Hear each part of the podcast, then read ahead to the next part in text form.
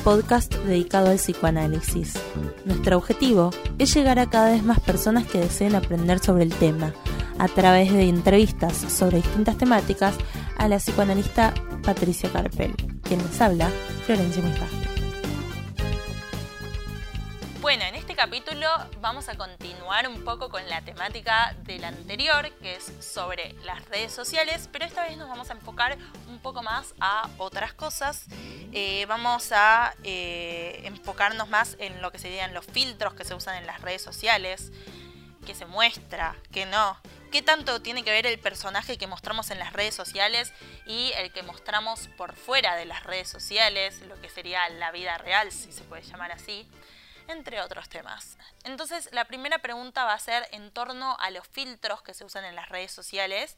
Y estoy hablando de los filtros, los efectos que uno se pone en la cara para, eh, no sé, que te sacan las arrugas o que te maquillan la cara o ese tipo de cosas. Y bueno, la pregunta es si está bien usarlo, porque hay como todo un debate en torno a los filtros de si está bien usarlos, si, si contribuyen al feminismo o van en contra del feminismo usar, usar filtros que, que te super maquillan en las redes, eh, si hacen como que parezcamos más falsos, entre comillas. Entonces esto también me hace mostrar en cómo nos mostramos, qué mostramos en las redes, si es más real el maquillaje que un filtro de Instagram. Y al menos a mí hace tiempo este tema me, genera como ciertas contradicciones que no termino de resolver, así que me gustaría preguntarte vos qué opinión tenés sobre este tema. Bueno, cuando decías los filtros pensaba también en otra cosa, ¿no? Esto de filtrar, poder filtrar uno, poder no, no dejar de usar esos filtros propios en relación a elegir qué dejo pasar, qué no, qué veo, qué no. Yendo más a ¿no? Eh, esto del filtro como una manera de presentarse, em, te diría que persona en latín significa originariamente máscara. O sea que. Qué interesante. Sí, podríamos pensar que somos las dos cosas, ¿no? Máscara, ¿no? Como apariencia y persona, o sea, lo que sostiene la máscara, lo que le da forma. O sea, el ser y el parecer no se oponen, no son opuestos. No es que mostrás una cosa totalmente diferente a la que sos porque no son dos cosas diferentes, digamos. Claro, porque el mostrarse tiene que ver con algo del ser, ¿no? Es cierta elección de cómo te mostrás, sos más verdadero porque te maquillás que si no te maquillás, o al revés, si no te maquillás que si te maquillás, ¿dónde empieza la verdad y la mentira? ¿Es más verdadero porque te pongas ropa que muestre mucho tu cuerpo o que si usas ropa amplia y tu cuerpo no se ve tanto? Eh, bueno, también igual me parece que el debate de los filtros, me encanta lo que estás diciendo, pero a la vez me parece que el debate de los filtros tal vez va también por otro lado, que es el lado de que tiende a homogenizar a las personas, a hacerlas iguales, porque los filtros no son que son todos los filtros diferentes, o sea, sí hay muchos filtros diferentes, pero yo lo que estoy hablando es de los filtros que te sacan las arrugas, te hacen más bronceadas, te aclaran los ojos, te aclaran el pelo. Entonces, hay algo raro ahí también. Bueno, sí, supongo que son elegidos por las personas que los usan, pero también es una propuesta del... Sí, o sea, para los filtros no los pone la aplicación, los hacen usuarios y cada uno elige qué filtros usar. O sea, si vos tenés esos filtros es porque seguís a alguien que los usa y los decidiste usar. Es como promover un estilo de belleza como único, como homogéneo, como que todos tendríamos que ser iguales y si sos de esa manera perteneces, si no sos de esa manera no perteneces. Es una sociedad que sí tiende a la homogeneización, pero esto es un tema porque cuando se va a esa lógica del todo es lo mismo, a todos nos tiene que gustar lo mismo, todos para ser bellos tenemos que ser de la misma manera, es un rechazo a la singularidad, a cada uno, al propio estilo, a la propia belleza, al propio modo, ¿no? Eh, y, quizás por eso decía, es un rechazo de uno mismo, porque uno mismo a veces no va a estar tan igual a la vez pasada donde se vio como le gustó, ¿no? O sea, o va a estar más arrugado, más despeinado, o lo que fuera. Entonces son lógicas de rechazo, estas que van a la homogeneización y no ubica, bueno, las diferencias y, bueno, ir por, por, lo propio, ¿no? Em, Yo había recortado eh, una tira de, un diario de, Matías, de Sendra, que me parecía interesante cómo jugaba con el tema del semblante que tiene que ver con esta presentación frente al otro, porque acá habla solo la, madre de Matías, ¿no? y es así. Mira, Matías, le dice, la ropa interior de las mujeres no es para vestir, sino que es para subir lo caído, separarlo junto, achicar lo grande, agrandar lo chico, mostrar lo que no existe y que desaparezca lo que está. En cambio, los hombres se ponen cualquier cosa para hacernos creer que son muy machos. ¿Y sabes por qué?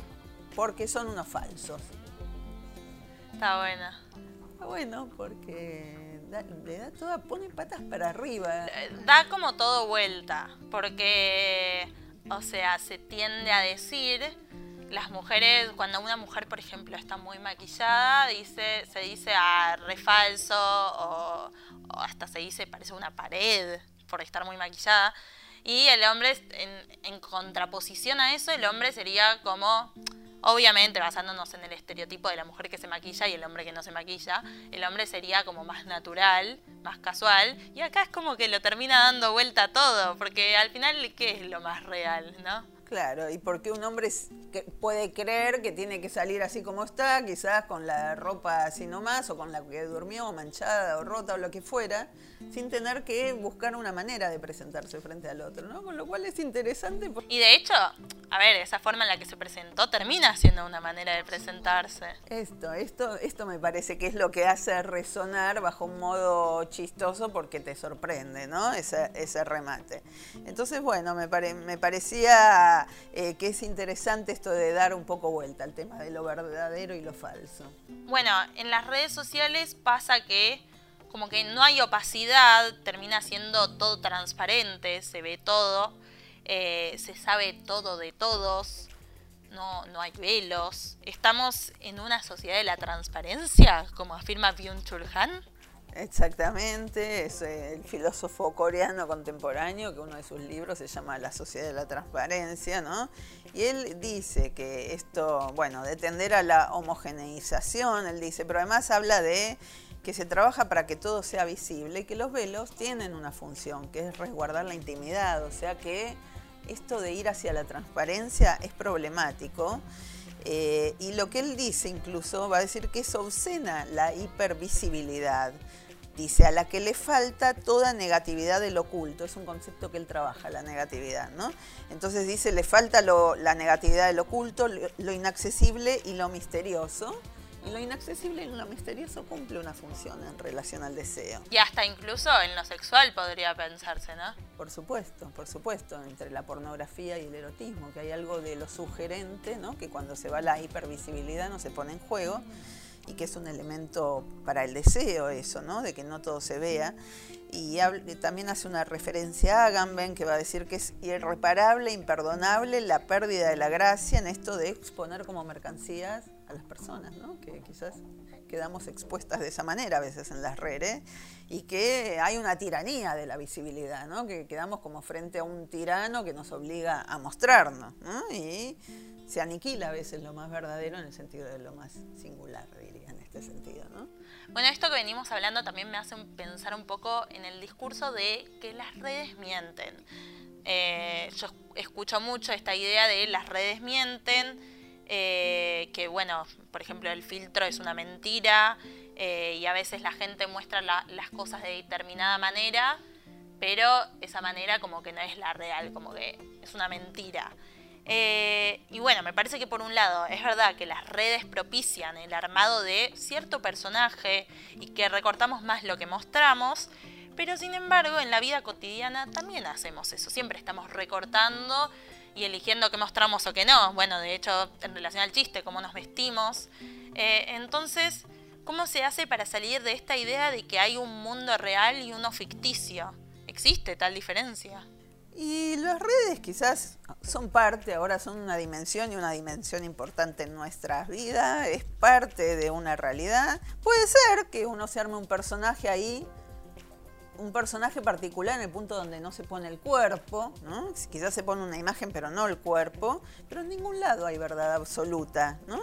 porque si no sería una lógica binaria, que es verdad, que es mentira, y que en cada verdad hay algo engañoso, hay algo ficcional, en cada relato hay una ficción y un modo de, medio decir la verdad. Que acá tiro un comentario, si les interesa todo este tema.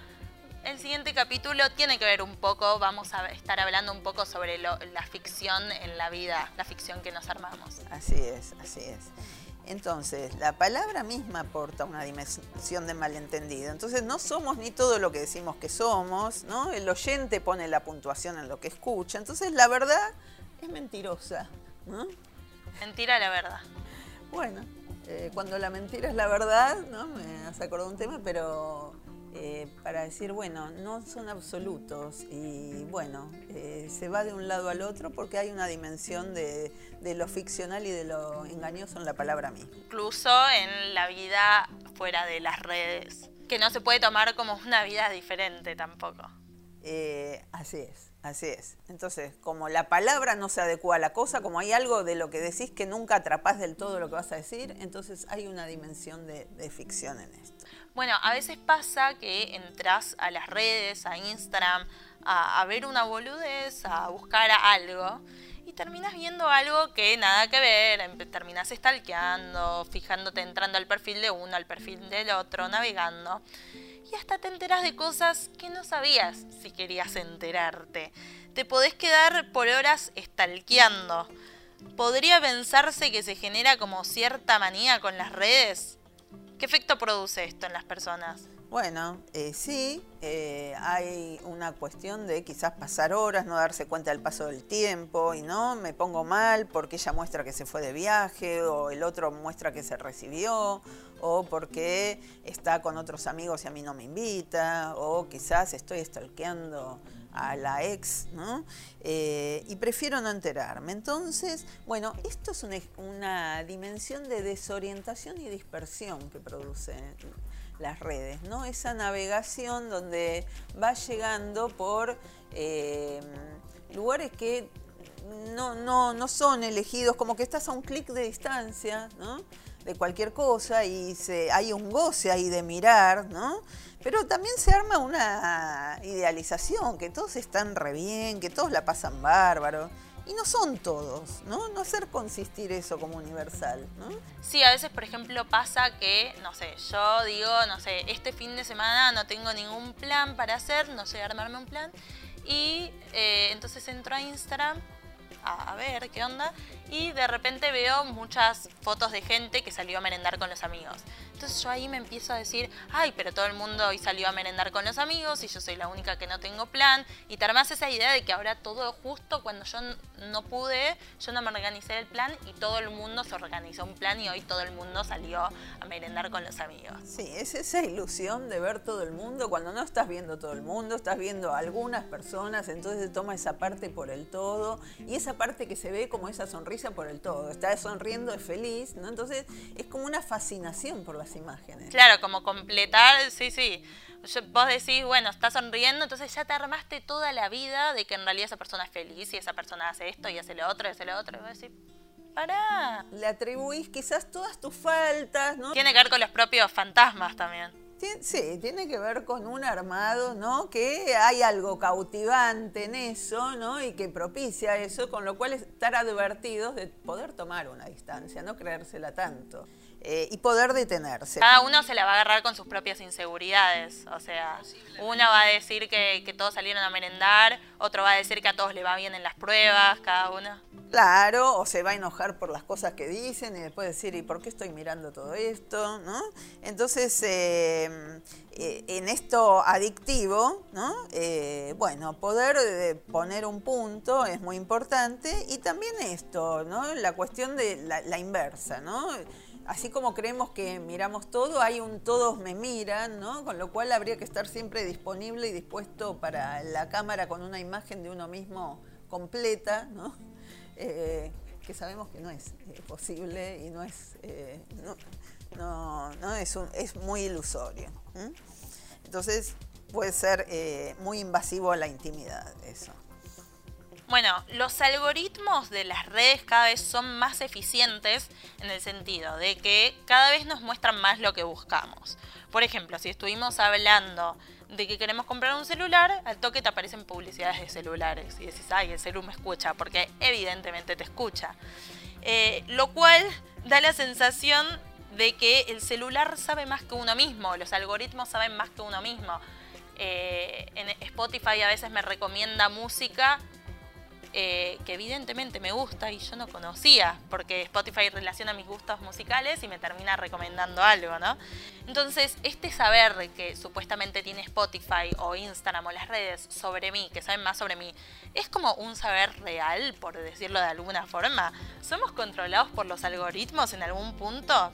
Bueno, eh, de vuelta citando a Han, Byung-Chul Han, eh, habla de la psicopolítica y cómo hoy en día el poder tiene que ver con el control que hay sobre nosotros eh, a nivel psicológico, desde los celulares mismos. Sí, es muy impactante que vayan sabiendo de nosotros y vayan haciendo asociaciones, las máquinas por nosotros. Diría, ¿no? Mientras hablabas pensaba, ¿Y un analista, no? ¿Podrán pretender las máquinas cumplir la función del analista? Porque, ¿no? Sería como algo de ciencia ficción, por supuesto, ¿no? Pero porque pensaba justamente en las sesiones también hay algo de pescar algo del significante, que serían esas palabras que tienen un peso especial, un lugar especial. Eh, que... Como el celu te escucha ciertas palabras, en, terapia también sería. Claro, pero se escucha con otra lógica, ¿no? Con una lógica de ubicar ahí algo de la singularidad y cómo le resuena a alguien o cómo se repite, por ejemplo, el que se repite, bueno, siempre al final soy el pobrecito o un paciente que dice, ya, ya, me estoy dando cuenta de lo que estoy diciendo, que siempre yo voy, voy yo y me piso el palito, voy yo y caigo en la trampa, ¿no? Entonces el paciente mismo empieza a leer su síntoma, ¿no? Pero es impactante este lector que no lee subjetividades, pero sin embargo trata de trazar algo de los gustos de, esas personas. Pero va por otra lógica. Va por otra lógica, claramente, ¿no? La lógica del analista no va en el algoritmo matemático, ¿no? Justamente va a lo singular. Y... Tiene otro motor de búsqueda. Exactamente, sí. me gusta así, decirlo así. Tiene otro motor de búsqueda eh, que tiene que ver con el deseo, ¿no? Motor. Bueno, los algoritmos tienen que ver con una lógica de lo cuantificable. Por ejemplo, cuentan cuántas veces dijimos la palabra celular para poder después eh, promocionarte un celular. Y. Eh, o se fija cuánta interacción tenemos con cada usuario, por ejemplo en Instagram, y si tenemos mucha interacción, si esa persona sube algo, nos aparece primero lo que subió esa persona que lo que subió otra persona. Entonces, esta lógica cuantificable, en la que todo es medible, ¿va en algún punto en contra de la subjetividad de cada uno que escapa a lo cuantificable? Bueno, quizás hay que hacer un trabajo para no quedar capturados por la cuantificación de la época, que el sujeto no quede reducido a una cifra, a un número, y más que la cifra, jugaría a decir, va más en relación al cifrado, al cifrado en relación a la a, eh, decodificar el mensaje cifrado que cada uno, de lo que a cada uno se le oculta de sí mismo, ¿no? Y poder leer en uno mismo algo. Porque la lógica de cuantificación es, por ejemplo, ahí cuántos eh, corazoncitos pusieron, cuántos likes me pusieron, ¿no? Además de esto que decís, los motores de búsqueda. Y bueno, ¿y por qué quedar tan tomados en cuántos eh, likes tengo o cuántos corazoncitos? Que es un tema hoy día. Sí, después de, de todas esas personas que te dieron me gusta, ¿cuántos son tus amigos reales? La misma pregunta de siempre. Claro, ¿no? Entonces, bueno, eso como que quizás es un trabajo decir, bueno, no va tanto por ahí, ¿no? Entonces, no reducirse uno eh, a la cifra, eh, poder más bien quedarse, bueno, suspender un poco esto, dejar un poco al costado, si bien está esto medible, para poder escucharse uno. Bueno, con esto damos por concluido este capítulo eh, muy interesante sobre las redes sociales. También estuvimos hablando sobre este mismo tema en el capítulo anterior, si lo quieren escuchar. Muchas gracias por llegar hasta aquí. Esperamos que les haya gustado este episodio. Para contactarse con nosotras, nos pueden buscar en Instagram como arroba sobre psicoanálisis.